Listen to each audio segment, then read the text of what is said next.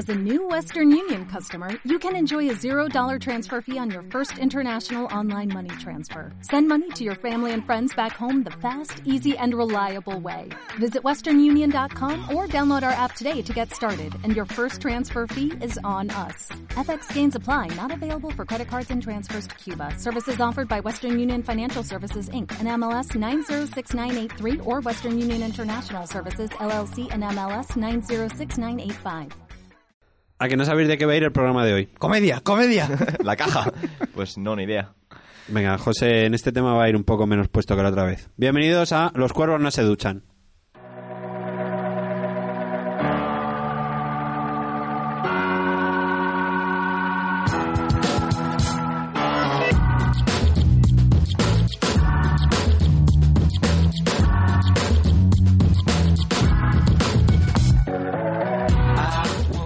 Bueno, eh, bienvenidos una noche más, eh, Álvaro. Hola, buenas noches, Ricardo. Eh, hola, José. Hoy viene menos puesto. Sí, hoy vengo menos puesto. Ay, venga. la coca. Vamos a hablar, el programa de hoy va a ser eh, dedicado a las películas de terror. ¿Vale? Es un tema que a Álvaro le gusta mucho. Sí. Venga, He Álvaro. escrito, he escrito el guion del programa esta vez, yo también. Esta vez lo has vuelto a escribir. Joder, ¿Qué hiciste el otro día, Álvaro? Te Bueno, tengo- les llega por la cara, ¿eh? Sí, Sí, sí. para dos veces que lo escribe, esta es la segunda vez que lo hace. Y muy contento, muy contento de, de volver a poder escribir el guion del programa. Qué bonito, se están poniendo a tope los de sonido delante nuestra. Venga, Álvaro, como has escrito tú el guion, como ya hemos dicho, ¿cuál es la película que más terrorífica de todos los tiempos, con la que has pasado más miedo, con la que te has hecho cacota? Qué miedo, ¿eh? Qué, qué mal rollo el cine de terror. Qué movida, ¿no? Qué movida, con la que más miedo he pasado. A ver, yo creo que una de las que más miedo o mal rollo me ha dado en mi vida verla, y a lo mejor a- hoy en día la veis y dices, ¿pero qué dices? Este tío está tonto. Pero a mí me parece que me dio bastante miedo. El exorcista. Me cago en... El exorcista. ¿Lo iba a decir yo? Pues, pues a mí el exorcista, yo la vi de... Tendría 13 añitos y la vi solo, porque con el exorcista hay un problema, ¿no? Y es que yo creo que ha habido como dos generaciones diferentes de cineastas que han visto el exorcista. Está la generación de antes de los 90, 80, que vino el exorcista e impactaba, ¿no? Y luego vino una generación después, que es la del año 2000 y tal, que ven el exorcista y no sé por qué les hace gracia, como que dicen, esto es un cachondeo de película. Yo te puedo decir mi versión, que yo sería de finales de los 90, principios del 2000. Hacía y- tiempo que no coincidías, José. Sí, Álvaro. claro, es que ya, ya tocaba. Y yo vi El Exorcista, pues eso, más o menos con toda, como con 12 años, cuando lo viste tú. Pero claro, yo en mi época. Sí. Y me acuerdo que a mí, además, siempre me había acojonado mucho el tema de posesiones y demás. Y dije, mira, me voy a poner el gore. Estoy solo en casa, me voy a apagar todas las luces, me voy a poner velas y me voy a ver una de las películas que posiblemente más me cagué. Y efectivamente. ¿Qué edad tenías? Me cagué. No sé, ¿Has dicho tú 10, los 13? 11 años. No, menos, yo creo, 10, 11 años. Yo también la vi en ese rollo. Yo creo que influye mucho cuando ves una película de miedo en el ambiente en el que la veas. Claro, claro, yo dije, mira, me voy a poner aquí masoca, en plan, con luces apagadas, tal. Yo decir Y que me flipé. pasó lo mismo que vosotros, pero con Critters. Con los critters. Hostia, Critters te descojonas, tío, ¿no? Ya, pero yo tenía igual 10, 12 años y también la vi solo y luego llegué a una habitación a oscuras y, y me cagué por la pata abajo. Es que encima el exorcista, es que encima es buena película. Sí, sí, sí. O sea, está, está muy bien que el cine de terror es un cine súper maltratado en cuestión de no se sabe nunca cuándo es una buena película o cuándo es una mala película. O sea, la gente no... En las, normalmente las series, o sea, las series, las listas estas que hacen de las 50 mejores películas de la historia del cine, las 100, muy poquitas hay de terror. Es un, Es, es como un que se género considera un género... muy, muy, Sí. muy maltratado. Muy maltratado, ¿no? muy Sí, olvidado. muy olvidado en cuestión de buen cine. Y yo creo que el exorcista es que encima es buen cine. O sea que dentro de la película que más miedo te ha dado ha sido El Exorcista y la película de terror que mejor consideras es también El Exorcista. Yo creo que sí. Yo creo que sí. Hay muy buenas, ¿eh? Porque El Resplandor es muy buena. Sí, pero por ejemplo Eh, a mí El Resplandor no me acojonó. Y, No. por ejemplo, El Exorcista sí. A mí es que El Exorcista... Pero acojonarme de verdad, porque ahora la gente confunde el asustar con los jumpscares, que no sé si sabéis lo que es, que es lo de tipo No. que estás ahí y de repente te sale algo en la pantalla. Sí. Que eso te acojonaría igual si ves a Freddy Krueger y si ves un conejito, ¿sabes? Porque reaccionas porque te salta algo en la pantalla. Y El Exorcista no tiene nada de eso. El Exorcista es como que va creando el ambiente y tal, Sí. y te va poniendo Es como que, te da, como que te da mal rollo. Como que hay algo ahí que... que terminas la peli con mal cuerpo. Sí, que y no te gusta. En ningún momento saltas del sofá en plan, ala, me da un susto, pero está mal. O sea, yo lo vi jodido, o sea. Sí, es, a mí es un- una sensación muy, muy, jodida de esta película también, sí.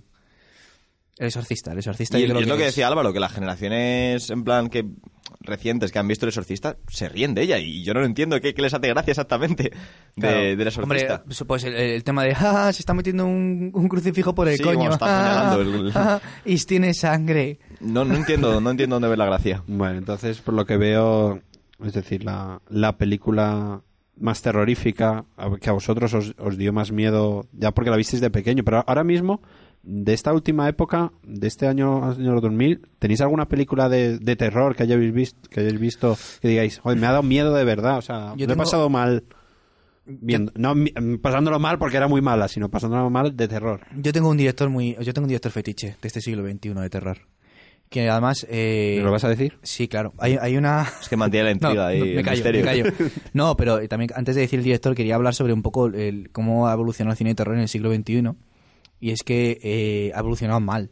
El cine de terror desde los años 80 Sí. hasta aquí ha ido cada vez a peor, yo creo. ¿De qué año es el exorcista, por cierto? 75, creo. por ahí. Por ahí andará. No sé el año exacto, pero por ahí andará. Entonces, eh, ahí yo creo que ha ido de capa caída el cine de terror. También es cierto que cada vez estamos más acostumbrados a ver cosas bestiales, hasta las noticias. Entonces ya no nos impacta tanto la, el cine de terror, quizá, ¿no? Sí, pero creo que confunde la gente el tema de, de hacer cine de terror que, que asuste, o sea, que te cree mal cuerpo, con hacer cosas grotescas. O sea, es como que ahora para que una película de terror sea buena tienes que poner lo más vasto que se te ocurra. Y así salen, pues eso, bestialidades como El Cien Pies Humano 2 o A Ser Vida en Film y cosas así, que es como, no es terror, pero vamos a poner lo más escabroso que se nos ocurra para ver si por lo menos impresiona un poco. El gore este, ¿no? Que- Sí, creo que, que han perdido el espíritu de lo que es una película de terror buena. Claro, por eso yo me volviendo al director, eh, hay un director que se llama James Wan. Entonces, por el nombre mucha gente no lo conocerá. ¿James el Gunn o James Wan? Wan, Wan. Ah. James Wan. Es, es eh, filipino, creo. Y pero hace películas americanas, o sea que el tío debe vivir en Estados Unidos. Y bueno, es el director de Insidious, el director de Expediente Warrant, el director de Saw, de Saw 1, el director de, de... Bueno, no tiene muchas más, en verdad. Tiene una, una con ventrílocos, Ventrilu- ventrílocos con muñecos, que no me acuerdo ahora mismo del nombre de la película. Lucas, la película. Pero, pero vamos, es una, es una, es un director que tiene poquitas películas, todas de terror, prácticamente todas van por ese género, pero que sin embargo la forma de dirigir la película, volvemos a lo que estamos hablando del exorcista, da mal rollo, no mola nada, o sea, te va estresando las secuencias, te las va alargando, alargando, alargando, tiene mucha profundidad de campo sus planos, de tal manera que no sabes por dónde te puedes ir algo, si por la derecha, si por la izquierda. Álvaro ha aprendido el término profundidad de campo y tiene que aplicarlo como sea. Tiene, tiene mucha, muchos elementos extraños que, o sea, crea una atmósfera al tío que hace que Que sus te da películas angustia. te da angustia, te da angustia. Yo no sé si alguno ha visto Insidious o No. Pero tal como estás hablando me recuerda un poco a Cubo. a Cubo. Puede ser, un poco esa, esa... Lo que pasa es que Cubo juega un poco con la claustrofobia. Cubo es una película donde están... Es una cárcel que todo es, es cu- como un- forma de cubo. Es Minecraft. Sales, sí, sales de una sala y te metes en otra y entonces todas las salas como que tienen un peligro mortal, ¿no? Bueno, pues eh, digamos que esto no es tanto la sensación de claustrofobia que te puede dar el espacio en sí, sino lo que genera la película, ¿no? De cómo va, de cómo va generando tensión y tal. Y luego también es cierto que juega con algo que a mí me da mucho miedo, que es el tema de los espíritus. A mí me da más miedo, aunque posiblemente no existan, eso ya es otro debate. El miedo de que haya espíritus y de que de repente una puerta se abra sola o cosas así, o antes de que el miedo de que haya una persona real ahí, porque una persona real siento que la puedo matar. O sea, yo que sé, la metes un estacazo en la cabeza y, y puede morir, ¿no? Sin embargo, el espíritu es como más efímero, ¿no? Eso es lo que decía Conan, ¿no? Lo de no temo nada que mi espada pueda cortar, por lo mismo, ¿no? Claro, exactamente igual. Ese, nos están pasando la foto de Gis One, efectivamente. ¿Me puedes Es decir muy de- guapo, es muy guapo, ¿De dónde es? señor. De Malasia, de Malasia. He hecho filipino, me he equivocado. Malasia. Vale, están cerquita. Y es, es un chaval muy joven y tal, y yo lo recomiendo porque a mí es un director que hasta ahora no me ha defraudado. Bueno, hasta ahora. Ahora creo que ya ha dejado de hacer cine de terror, no sé por qué. Yo creo que es por cuestión de pelas y está haciendo Fast and Furious 7, que se este mes o un mes que viene. Y es el director de esa película, creo, de Fast and Furious 7. Igual mete algo, algo no de terror o lo bien. fuera. Sí, ah, y la película me está pasando el de sonido, muchas gracias, amigo. Eh, la, la, la película que decía del ventríloco se llama Dead Silence en inglés. Y, y bueno, pues esa es la única que me falta por ver, además. Pero yo recomiendo que vea- le sigáis a este tío que hace cine de terror muy interesante. Hablando del tema de espíritus que comentabas antes, eh, estas películas yo no he visto ninguna. Las de Paranormal Activity. ¿Qué Son un opinas poco- de, ese, de ese cine que... que- Yo no soy muy terror? fan de ese rollo y es un poco el rollo de Destino Final, que es eh, copiar la misma fórmula entrega tras entrega. Pero si funciona y a la gente le gusta, no veo nada malo en ello. O sea, a mí personalmente no me va el rollo ese, pero, pero han descubierto una fórmula que funciona, no les es muy cara de hacer. ¿Cuántas llevan? tiene tirón. De- ¿Cuatro o cinco? Cuatro deben llevar ya. Y, y oye, pues ole, por vosotros, si encontrado una fórmula que funciona, no resulta caro, pues seguid adelante. A mí me parece interesante la primera. La primera está muy bien, de, de Paranormal Activity, Es que es- por la originalidad. Ese tipo de pelis, claro, es vista una, vistas todas. Eso Entonces, es. es. que te da igual que digas, "Ah, a mí la primera me pareció interesante, como si la primera que has visto es la 3. Dices, a mí la primera, la tercera me pareció interesante, porque Sí. es la primera que ves la que te sorprende. Igual Luego que es lo mismo. el rollo de Saw. Sí, Ves el primera y ya el resto de Sí. películas de... de hecho James Wan dirige solo la primera de Saw. El resto las produce, creo, pues mejor por, por ganar Yo pasta es que y tal. con, con Saw no estoy como que no me mola demasiado el rollo de Saw, pero que- porque es un rollo como eh, vender gore light para el pueblo, en el sentido de vamos a poner lo que la gente piensa que es gore, pero tampoco sin pasarnos de la raya. Es como eso cuando se ven escenas de mutilaciones, pues movemos un poco la cámara para que tampoco resulte demasiado desagradable y tal. Entonces es como un gore light. Ya, pero lo que ¿Cuál, decía Álvaro... Sí. Decía es vender un poco la angustia, ¿no? No, no vender ya solo el terror, si me estás vendiendo, estás haciendo una película que te cause angustia. Sí, es que a mí, a mí Saw me parece al gore lo que 50 sombras de Grey, de Grey es al Saw. O sea, me, están, me es- están es un apuntando, me están apuntando por las redes sociales que digamos show, no Ah, Saw. Saw. Eh, perdón. Saw. Show, Saw. show, Saw. show. como, como un caballo. Show. Pero, ¿has visto 50 sombras de Grey para poder opinar eh, sobre la película? Hace falta. Eh, vale.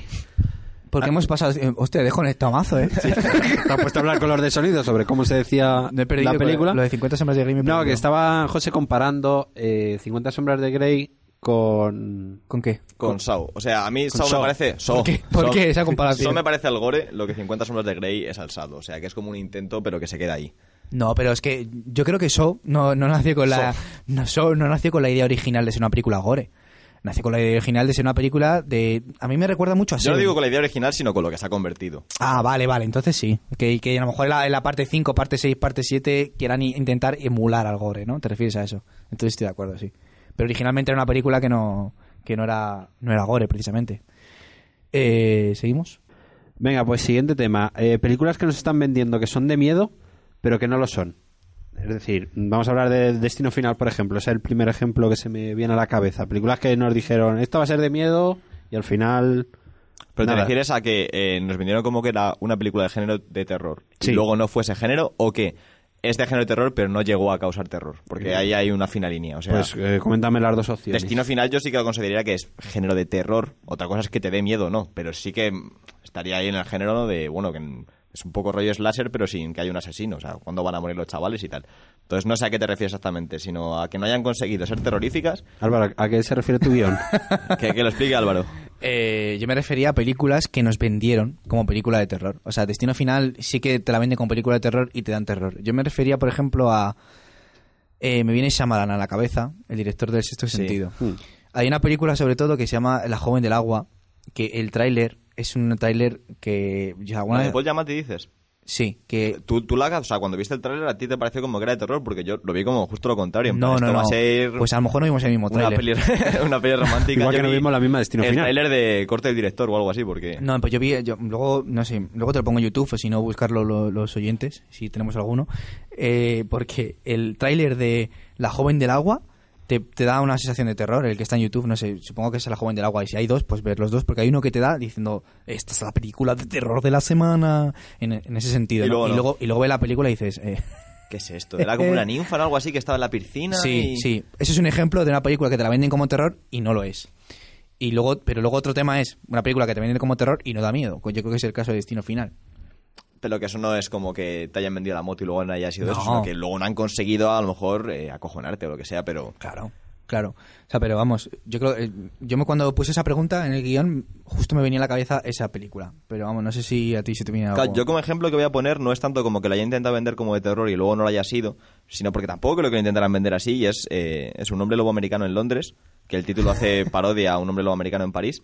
Y es eso, o sea, es una película un hombre lobo, tiene, tiene escenas de terror y tal, pero el tono de, del 80% de la película es un tanto humorístico y está muy bien. O sea, yo recomiendo a la gente que la vea. Hay una pregunta bien. por ahí de humor y terror, ¿no? Sí. Sí, sí, sí. En el guion ese que has hecho tú. Vamos a decirlo. ¿Cuántas veces vamos a decirlo hoy en el programa? Que has Está hecho tú orgulloso de él. Bueno, eh, Está orgulloso de- cinco programas y he hecho tres guiones, creo, dos. Qué- o sea, pero que qué mentiroso. qué mentiroso. Venga, eh, peor película de terror.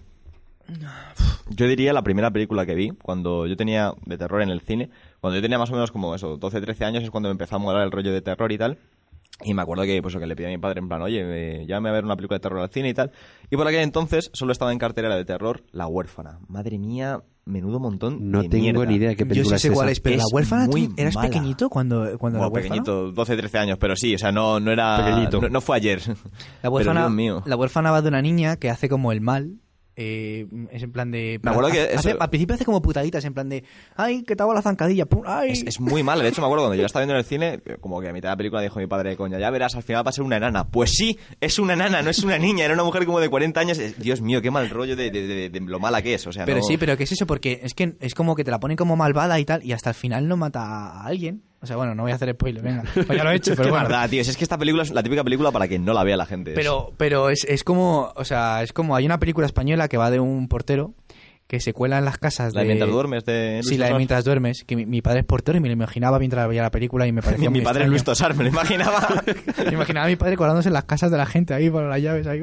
Y mola porque el tío, en verdad, hace como putaditas de campamento al principio. Luego se le va un poco mal la pizza, pero al principio es como que cambia la pasta de dientes por, yo qué sé. Claro, pero tú imagínate si, mientras duerme, en vez de haber estado hecho con Luis Tosar, hubiera estado hecho con, con el de el portero de Aquí no hay quien viva. O sea, no, no quedaría igual, no tendría el Claro, mismo claro, peso. es- pero, pero que lo- a lo que iba, que es que esa película al principio es como que no, no es de miedo, ¿no? Es como, son pequeñas putaditas, yo que sé, que si te pongo una cucaracha en el baño, ay, ay, y ahora que risa cuando la veas. Yo que sé, es como que, pues a mí la huérfana me recuerda un poco a eso, que, que al principio es como una Sí. niña malvada, pero que cuando empiezas a ver que es un poco mala, no hace cosas malas. Además, se tarda un montón en arrancar. Se tiran como media hora con lo de que la madre quiere tener un otro hijo y no sé qué, y sus pesadillas. Es una mierda de película, es se mire una, por donde se eh, mire. sí, la de la huérfana sí que es verdad que yo recuerdo que no, no es mía ya. ¿Tú, Álvaro, tienes otra?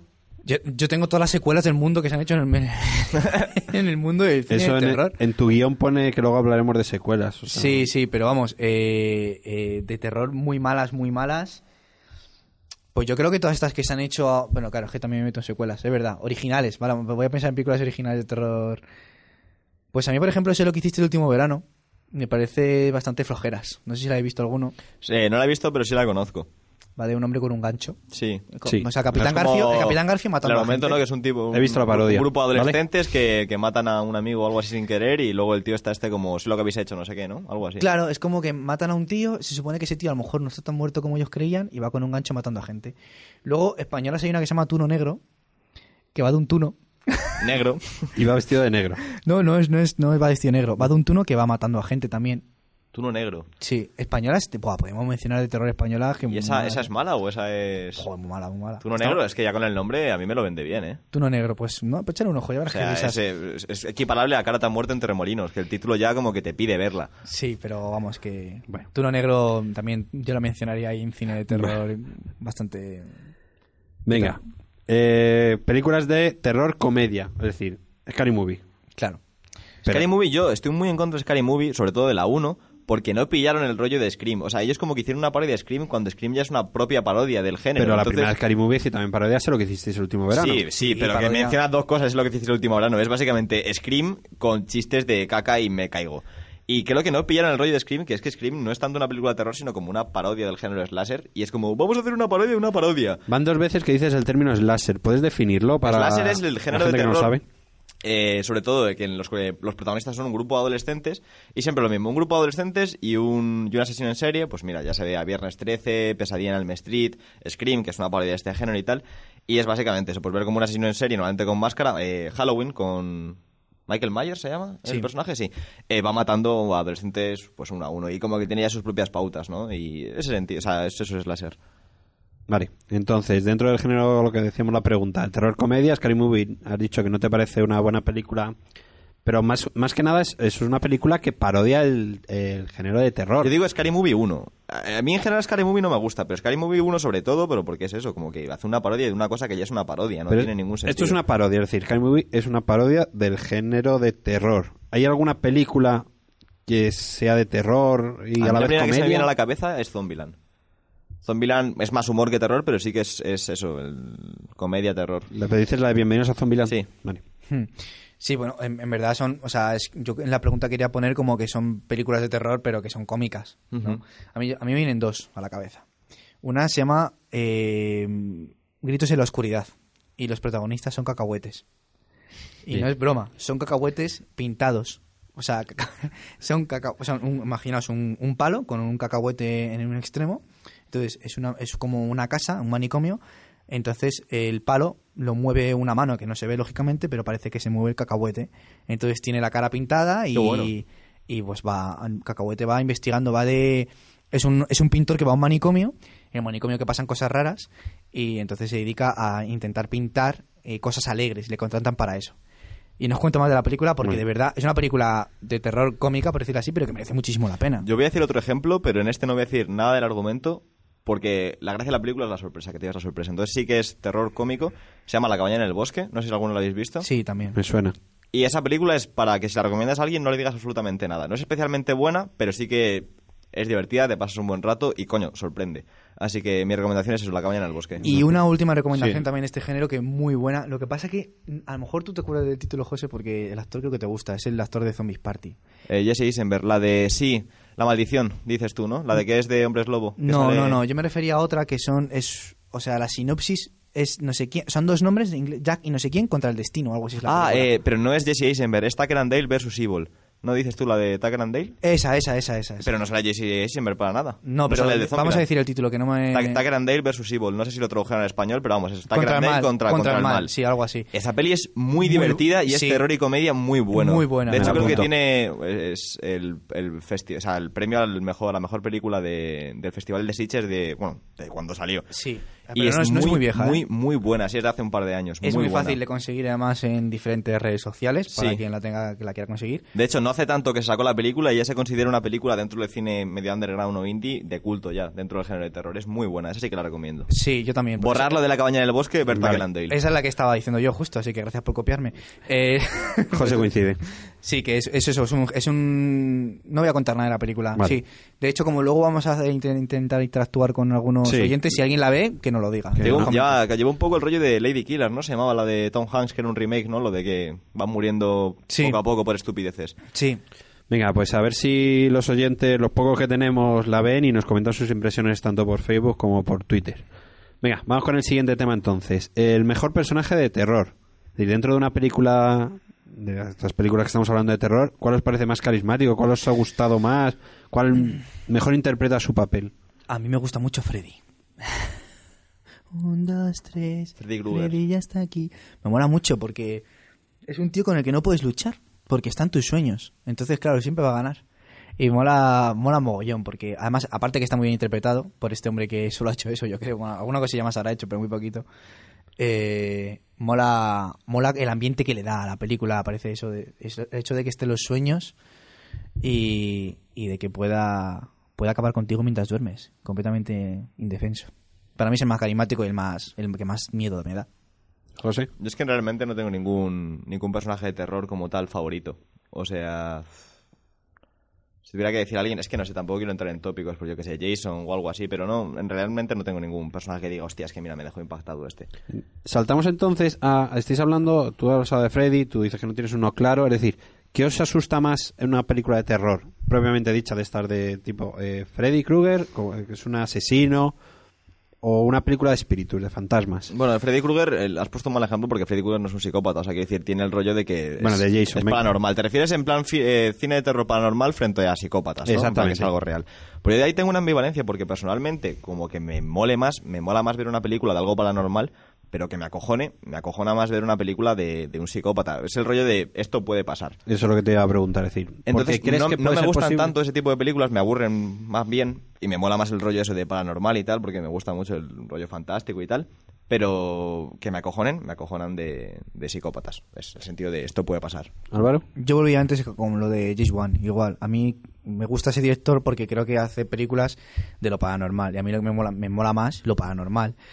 Porque evidentemente no creo que exista, pero sí que luchar contra algo que no existe ya me da más miedo que luchar contra... Ujú. Yo cuando veo algo físico sé que lo puedo, puedo acabar puede con él. pegar, Se, se puede puede pegar. pegar. Si tú lo puedes tocar, le puedes matar. Entonces le metes una hostia, con, aunque sea Había con una una película la que decía si sangra puede morir. Sí, bueno, hay, hay una frase de Supar muy machista Que es así.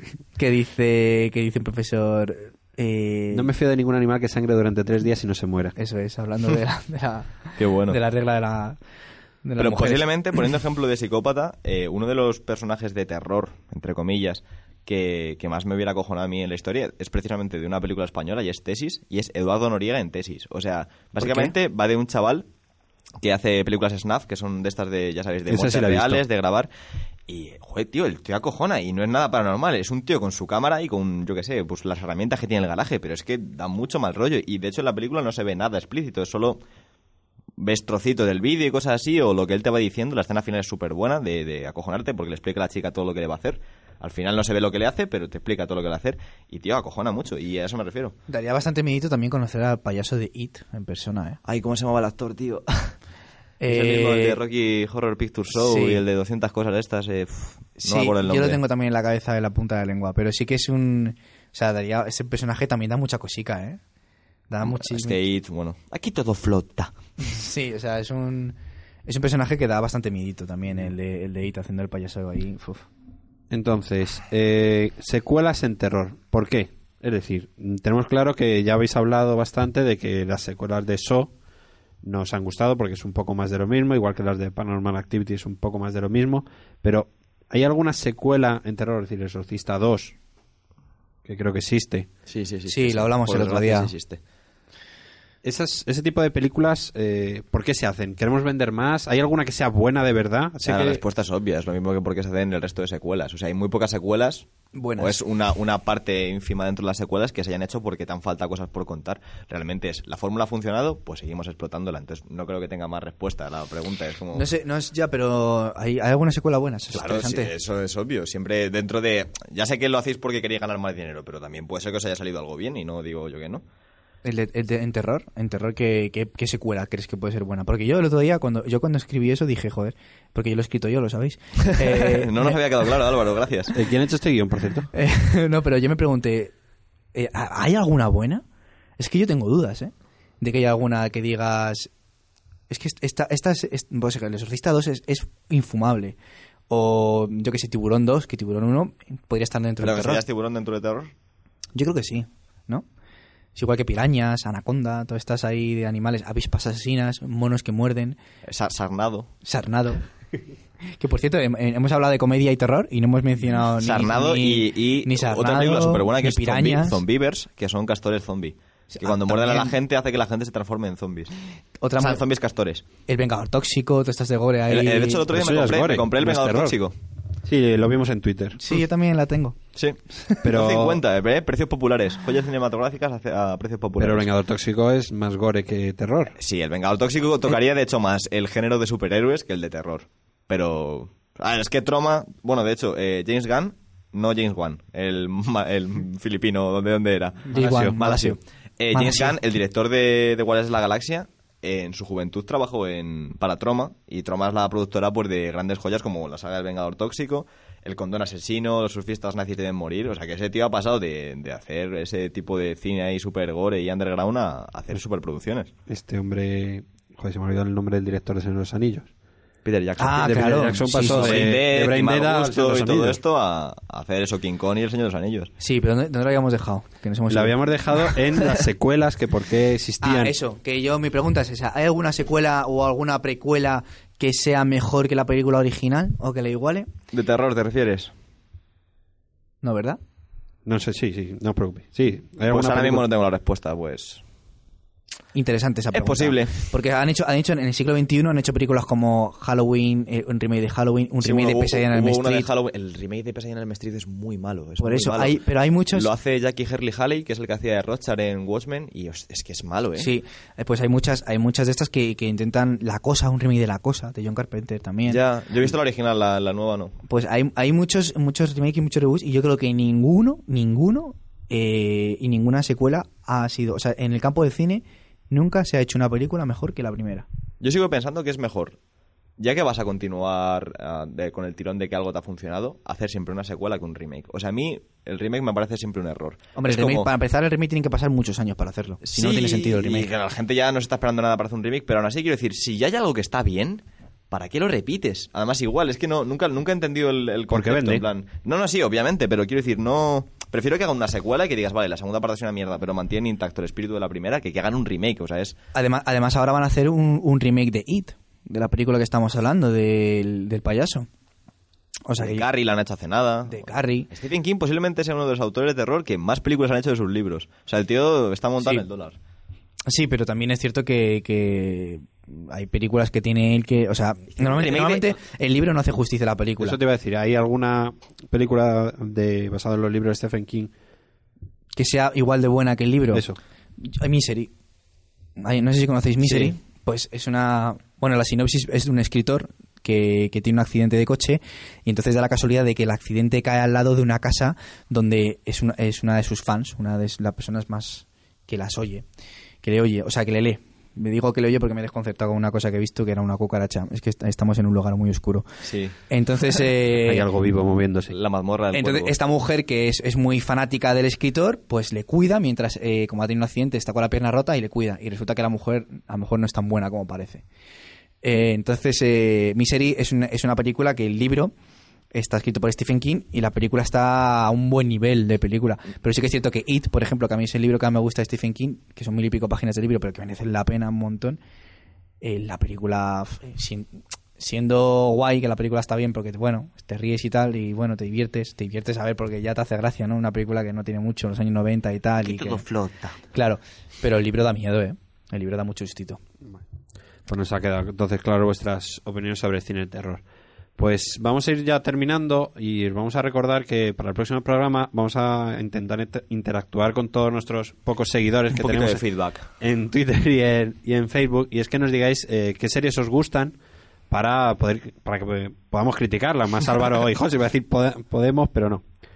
Para que podamos criticarlas eh, mucho mejor. Porque el, el siguiente programa va de series, ¿no? exactamente. Entonces eh, nos comentáis vuestras series por Facebook Twitter ¿Cómo era, ¿Cómo era el Facebook y el Twitter? Que no lo recuerdo bien yo. Eh, yo tampoco ahora mismo El Eh, Twitter era arroba podcast LCNSD. Eso, los porque- cuervos no se duchan. Repítelo, repítelo así tú solo. LCNSD. Podcast LCNSD. Y el Facebook era los cuervos no se duchan. ¿no? exactamente Vale, o sea que a partir, o sea que yo soy oyente de este programa y digo, "Ah, qué majete esta gente, voy a decidir escribir mi serie favorita y que me la comenten, ¿no? eso es Vale. Y si lo veis por la calle, pues también no lo podéis decir en plan, oye tú, ¿sabes? Nos reconocéis por la voz de- y no lo decís ya en persona, que siempre queda un trato más humano. ¿Te imaginas, tío, qué nos pasa? Que vamos un día por la calle y de repente... Un poco misery, ¿no? Eh, ven aquí que te arreglo la pierna, pero si te hago bien. Oye, tú eres el de los... Es que te voy a hablar por teléfono y... aceptamos donaciones también Sí. Sí, es verdad, a comer, no, un no vamos a café, crear un, un proyecto de esto de Patreon, ¿no? Para que soportéis nuestro... Cuando empecemos con el merchandising ese que prometiste José Sí, es que yo hago promesas que no puedo cumplir. Y bueno, y si, y si nos encontramos en el próximo programa con ningún comentario en Facebook ni en Twitter, pues Nos deprimiremos. eh, no les inventaremos. Y diremos, ah, mira lo que ha dicho Fernando desde Ávila. Sí, sí, no, pero inventaremos, eh, Fernando 843 barra baja Hello Kitty dice... Dice que su serie favorita es no sé cuál. Si ah, no, pues... creamos nuevos perfiles en Twitter y en Facebook y, y nos damos comentarios Vamos a cerrar el chiringuito. Venga, vale. Esto está yendo. Bueno, pues, muchas gracias Álvaro por venir, muchas gracias José y os recordamos que también si queréis intervenir en el programa y estar aquí con nosotros, también decírnoslo en persona o por Facebook en Twitter y, y consideraremos vuestra presencia aquí. Pues muchas gracias a Sonido de nuevo, muchas gracias a Producción de nuevo, muchas gracias a... ¿A quién tenemos que dar las gracias? José Luis García, Ah, al instituto, a... A, a, a to- a- a mi madre que me ha parido. Venga, a la madre de Álvaro, a la madre de José, a mi a madre madre también, García. a la madre de estos dos de enfrente. ¿Cómo se llaman estos dos? Que no me acuerdo yo. No ahora. te acuerdas nunca. José Sonido Luis, uno, sí. sonido dos. Yo le tengo puestos así en el teléfono, le tengo sonido 1 y sonido 2. Pablete y José Luis, los grandes de sonido que nos acompañan día tras día en los últimos cuatro años que llevamos haciendo el programa, porque hacemos un programa por año. Venga, muchas gracias a todos por escucharnos y nos vemos en el siguiente programa. Hasta luego.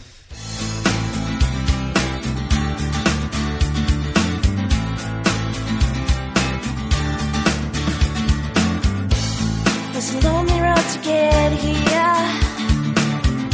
Looking back, I remember well. I saw you